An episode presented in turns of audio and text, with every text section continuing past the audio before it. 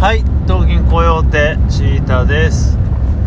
えー今日はですね、ちょっと今更感あるんですけど、ちょっと思いついた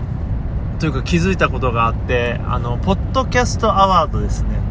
ジャパンポッドキャストアワード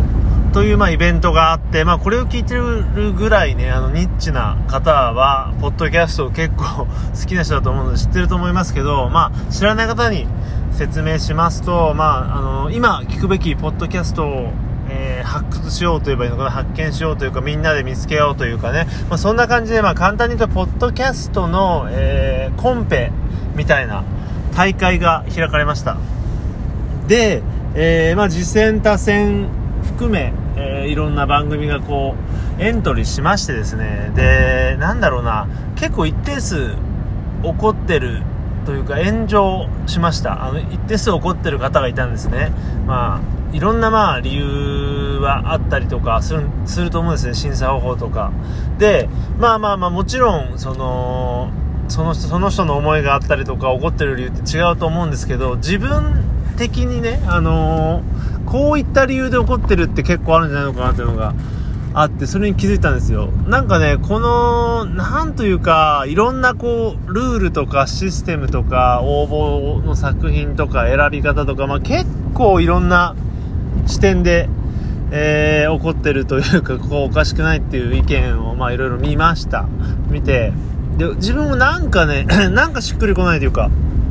全然怒りとかそういうものなかったんですけど何かねこのシステム上うまくやる方法もっとあったんじゃないのかなとかね、えー思ってて、まあ、よく言われていたのがそのラジラジオ的に選んじゃったとかなんて言うんだろうなポッドキャストを知らない人を選んででるとかもいろいろあったんですけどまあ結構ねあのー例えば選ばれなくて怒ってしまった方もいると思って、まあ、なぜそうなっちゃったかっていうとね、まあ、単純に負けたからとかそういう、まあ、単純な話ではなくですねその今回ってえー、とおすすめの回みたいなその特におすすめの回みたいのを応募する際に選ぶという欄はあったんですけどそれはあの必須ではなかったんですよ確か。でそこがの問題だったんかなと思いまして例えばこの番組です。でしかもこの回を聞いてください。というなんて言うんだろうな。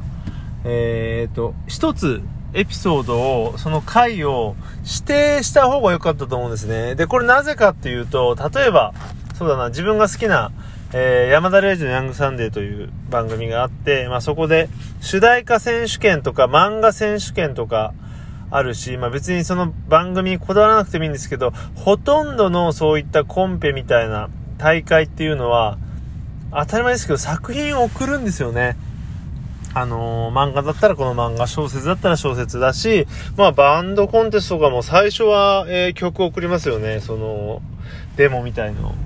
そのように普通はこの番組のとか、まあ、このバンドのとかこの人のこれを聞いてっていう感じで普通送る送るんですよ。で、今回のそのポッドキャストアワードっていうのはそれがまあやんわりしかなかったんで変な話そのおすすめを書かなかったりとか多選の場合とかは多分番組名しか書いてなかったケースが多いと思いましてそうすると何て言うんだろうなランダムで聞くとか審査側をねあの一番新しいの聞くとかいうことでしか審査のしようがない。もっと言うと多分ぼんやりとこうなんとなくの雰囲気で決めかねないと思うんですよ。で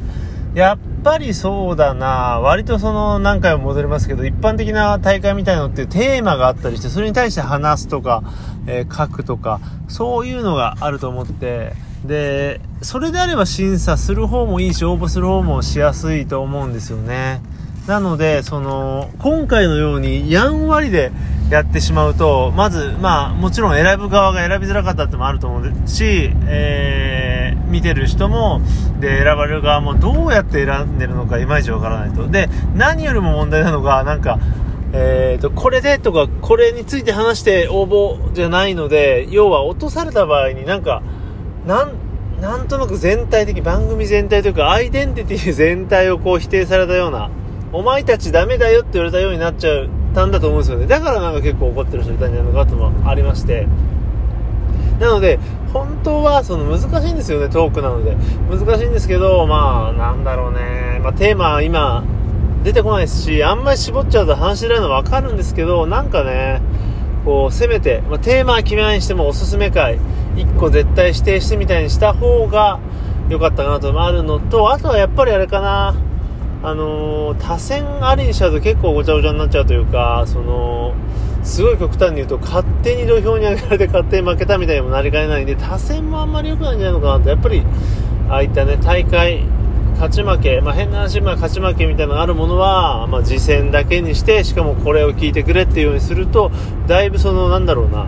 事故る、事故に巻き込まれ事故みたいなもんが減るんじゃないのかなってもあるし、納得もいくと思うんですよね。これで勝負って言って、これがダメだった、あっちの優れたってだったらいいんだけど、なんとなくで、俺たちどうみたいな感じで出し、ふわーっと出してふ、あのー、負けちゃうとなんか、お前たちよりこっちの上だよってなったようになっちゃうと思うんで、なんかその、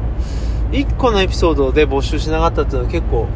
あの、まずい点だったのかなっていうね、なんかぼんやり感が、そこで出ちゃうんじゃないのかってありますよね。まあ、審査方法ね。で、まあ、すごいのはやっぱり、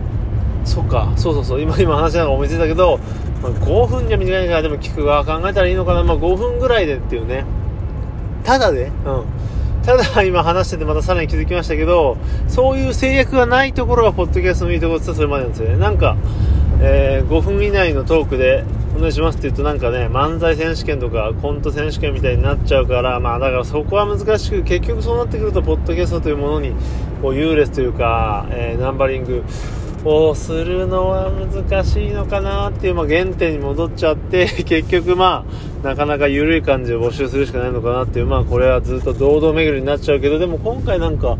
その怒ってる方の中にはそういったあたりがポイントになってるような気がしてちょっと話したくなりましたねうんですよねなんかね君たちなんとなくダメよって言われてる感じになっちゃいますもんねこのぼんやりと番組だけ募集すると。ただ今言ったように、まあ、